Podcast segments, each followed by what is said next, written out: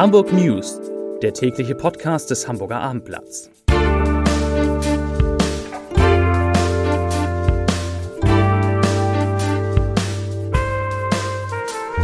Herzlich willkommen. Mein Name ist Lars Heider und heute geht es natürlich um das Fußballderby zwischen dem FC St. Pauli und dem Hamburger SV. Weitere Themen. Hamburg enteilt mit seiner sehr hohen Corona-Inzidenz den anderen Bundesländern. Der Elbtunnel ist bis 2025 nicht voll nutzbar. Und das Erzbistum Hamburg wartet dringend auf eine Antwort des Papstes. Dazu gleich mehr. Zunächst aber, wie immer, die Top 3 auf abendblatt.de. Auf Platz 3 Fans liefern sich Graffiti-Schlacht auf dem Kiez. Auf Platz 2 Kochsalzinjektion, mehr als 10.000 Betroffene in Friesland. Und auf Platz 1 Fischlaster überschlägt sich, Fahrer stirbt auf der Autobahn. Das waren die Top 3 auf abendblatt.de.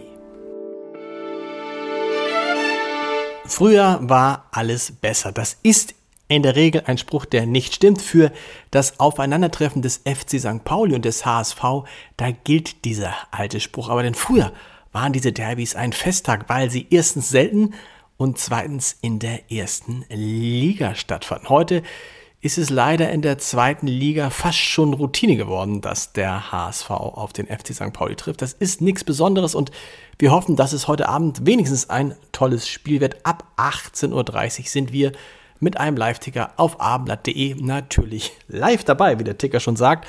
Und mal sehen, vielleicht gelingt es dem HSV ja doch mal wieder, ein Spiel gegen den FC St. Pauli zu gewinnen. Aber zu den ernsten Themen des Tages. Im Fußball gehört Hamburg nicht mehr zur Spitze in Deutschland. Was die Corona-Zahlen angeht, ist die Stadt dagegen leider die einsame Nummer 1. Heute wurden 256 neue Infektionen gemeldet. Damit steigt die 7-Tage-Inzidenz auf 82,4 und liegt bald viermal so hoch wie der Bundesschnitt. Das wird sich wahrscheinlich erst ändern, wenn auch in den anderen Ländern, in den anderen Bundesländern die Ferien zu Ende gehen. Weil die Lage so ist, wie sie ist und vermehrt Schülerinnen und Schüler von Infektionen betroffen sind, wird Hamburg, anders als Mecklenburg-Vorpommern, die Maskenpflicht an den Schulen beibehalten. Auch in Schleswig-Holstein wird sie anders als geplant voraussichtlich verlängert. Dort in Schleswig-Holstein sind übrigens 90 Prozent aller Lehrerinnen und Lehrer inzwischen gegen Corona geimpft.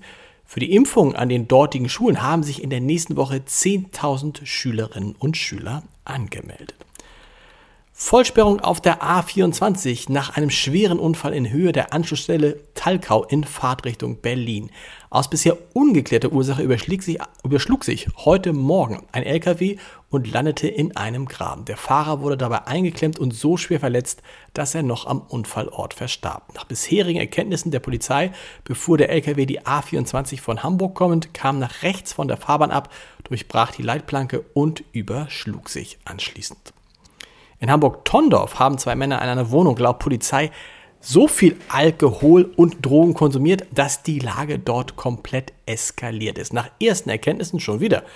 Eben der Polizei soll ein 37 Jahre alter Mann seinen Bekannten in einem Zimmer in der Wohnung eingesperrt haben. Anschließend sei der Mann, Achtung, mit dem Schlüssel aus dem zweiten Stockwerk des Mehrfamilienhauses an der Tondorfer Hauptstraße auf den Gehweg gesprungen. Dabei hat er sich beide Füße gebrochen. Beim Eintreffen der Polizei habe der Verletzte erheblichen Widerstand geleistet. Er sei im absoluten Ausnahmezustand gewesen, heißt es, und habe mit körperlicher Gewalt von mehreren Polizisten überwältigt und fixiert werden müssen. Dabei schrie der Mann immer wieder, Leute, Leute, die Polizei bringt mich um. Was für eine Geschichte.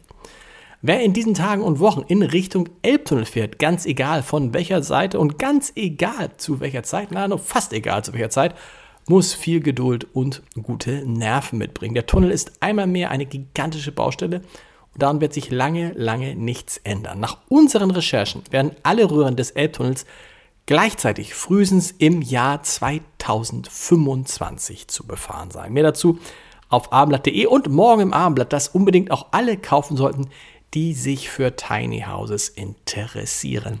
Gucken Sie mal rein. Wir stellen euch mal vor, welche großen Projekte es in Hamburg und Umgebung, welche großen Tiny House Projekte es in Hamburg und Umgebung gibt. Noch eine wichtige Nachricht. Fünf Monate nach dem angebotenen Amtsverzicht des Hamburger Erzbischofs Stefan Hese drängt der kommissarische Leiter des Erzbistums auf eine zügige Klärung der Situation. Generalvikar Ansgar Timm kündigte an, zu keinen Gremienkonferenzen mehr einzuladen, die sonst der Erzbischof direkt einberufen habe. Ich zitiere wörtlich, er sagt, der Generalvikar, ich scheue mich nicht vor Verantwortung, aber ich möchte ein Signal nach innen und nach außen setzen, dass es so nicht weitergehen kann. Zitat Ende. Bislang habe es nämlich keinerlei Reaktion aus dem Vatikan gegeben, wie es denn in Hamburg nun weitergehen soll. Als konsequent als Konsequenz aus dem Gutachten zum Umgang mit Missbrauchsvorwürfen im Erzbistum Köln hatte Hese dem Papst Ende März seinen Amtsverzicht angeboten. Der Papst gewährte ihm daraufhin eine Auszeit. Podcast-Tipps fürs Wochenende habe ich natürlich auch noch mitgebracht. Es gibt eine neue Folge unseres Crime-Podcasts, dem Tod auf der Spur. Und in unserem Gute Nacht Podcast verrät Julia Wendt heute Abend um 20 Uhr, welchen Traum er immer und immer und immer wieder träumt. Hört, hören Sie mal rein unter www.abendblatt.de slash podcast. Ich wünsche Ihnen ein schönes Wochenende. Wir hören uns Montag wieder um 17 Uhr mit den Hamburg News. Bis dahin. Tschüss.